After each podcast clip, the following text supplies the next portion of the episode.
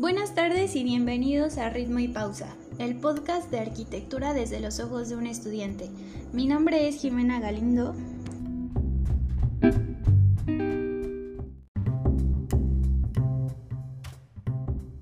Y yo soy Mariano Martínez. Somos estudiantes de arquitectura. El día de hoy vamos a discutir el tema de la nueva normalidad y el impacto que tendría en la arquitectura contemporánea.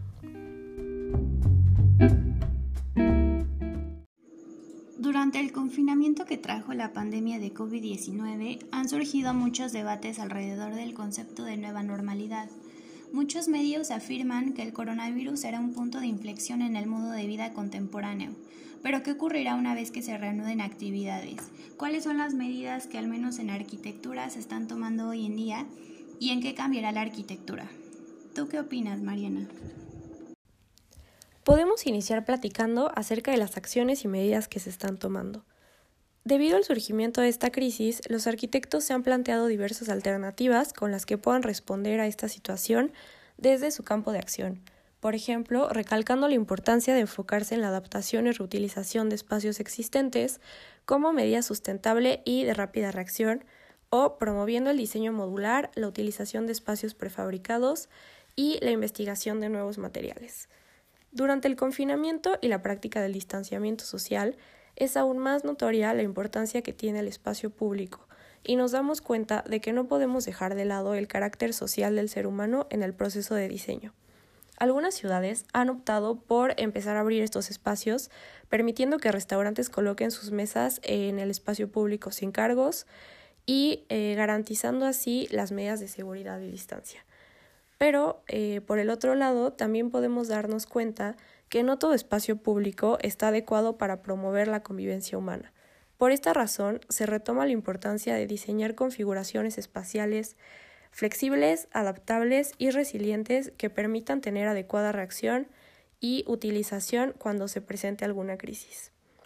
En cuanto a la vivienda y su transformación, eh, la vivencia constante del espacio ha permitido repensar la forma en la que se diseña y habita, y es por eso que se enfatiza la importancia de incluir áreas verdes y jardines, favorecer la ventilación e iluminación natural, la creación de balcones y terrazas, y eh, también el aprovechamiento de azoteas y diseño de espacios de transición. ¿Y tú cuánto impacto crees que tiene la intervención de espacios públicos actualmente? Y bueno, así como también la arquitectura en general hoy en día. Bueno, pues creo que pues actualmente el arquitecto parece tener poca relevancia ante los problemas de la vida cotidiana. Yo creo que, o lo que he podido percibir es que se ve como un sujeto producto del capitalismo e incluso como si la arquitectura misma fuera un capricho narcisista, como si el oficio se redujera simplemente al amor a la estética. Y yo creo que a lo largo de toda la historia, la arquitectura ha estado presente y ha fungido no únicamente como refugio, sino como testigo de la evolución propia de la raza humana. Y yo creo que podríamos decir que la arquitectura pues es y ha sido la manifestación edificada de la verdad de una era. Pero e, es por esto mismo que yo creo que vale la pena reflexionar sobre cuál es esa verdad que estamos proyectando hoy en día. Y bueno, específicamente durante la pandemia se ha cuestionado mucho la forma en la que se seguirá haciendo arquitectura, ¿no? Como si el virus fuera un evento detonante de una nueva forma de vida.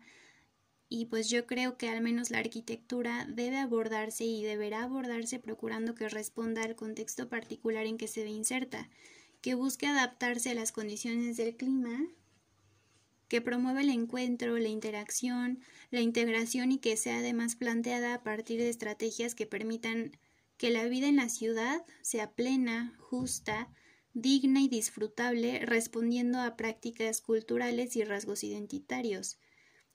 Bueno, en pocas palabras, deberá continuar como supuestamente se debió haber eh, planteado y como en teoría se está haciendo hoy en día.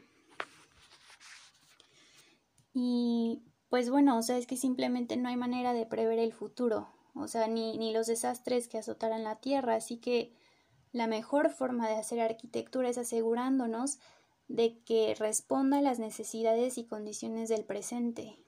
Y pues en caso de crisis o de desastre, la arquitectura responderá de manera conjunta con todos los factores involucrados, ya sean los habitantes de la zona afectada y pues incluso hasta otros profesionistas, ¿no? Como, como se viene el temblor del 2017, cuando habitantes y voluntarios profesionistas y no profesionistas se pusieron manos a la obra para reconstruir comunidades afectadas creando vivienda emergente. Sí, efectivamente. Sabemos que como arquitectos no podemos resolver todos los problemas actuales de una realidad tan compleja e interconectada, pero sí podemos tener un enfoque colaborativo de los desafíos mundiales compartidos, integrados por las nociones de salud pública y personal, movilidad y transporte, psicología ambiental, biofilia e incluso agricultura. De esta forma podemos colaborar en crear mejores espacios habitables para el futuro e involucrarnos en la transformación de la ciudad, no solo como creadores de nuevos espacios, eh, sino también como habilitadores de los existentes, que hagan posible el encuentro y la vivencia digna por parte de sus habitantes. Así pues, podemos ver y escuchar en diferentes medios lo que significa la nueva normalidad, además de tomar en cuenta los factores de salubridad, y las medidas de prevención, pareciera como si el virus nos impulsara a desarrollar un crecimiento personal y conjunto, como individuos y como sociedad. Sin embargo, ese sentimiento de superación parece más la capacidad del ser humano de adaptarse a las situaciones adversas, siempre buscando la superación de la adversidad.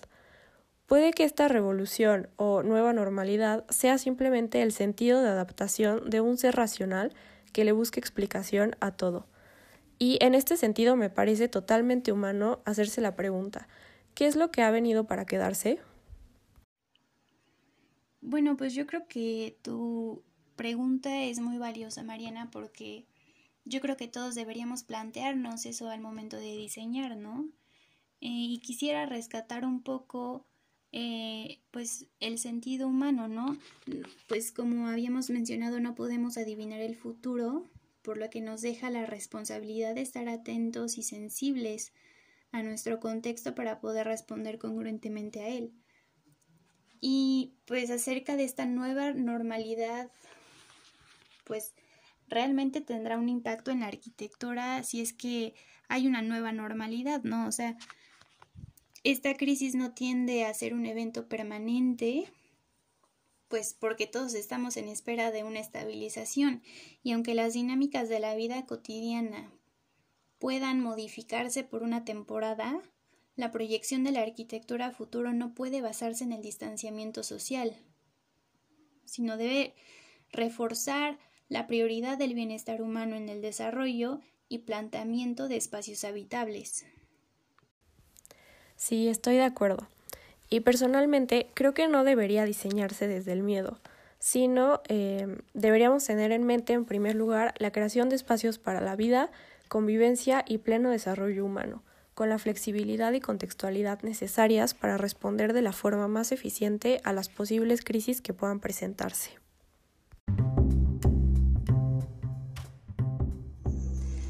Bueno amigos, les agradecemos mucho que nos hayan acompañado en otro capítulo de Ritmo y Pausa, el podcast de arquitectura desde los ojos de un estudiante. Los esperamos en el próximo capítulo. Chao.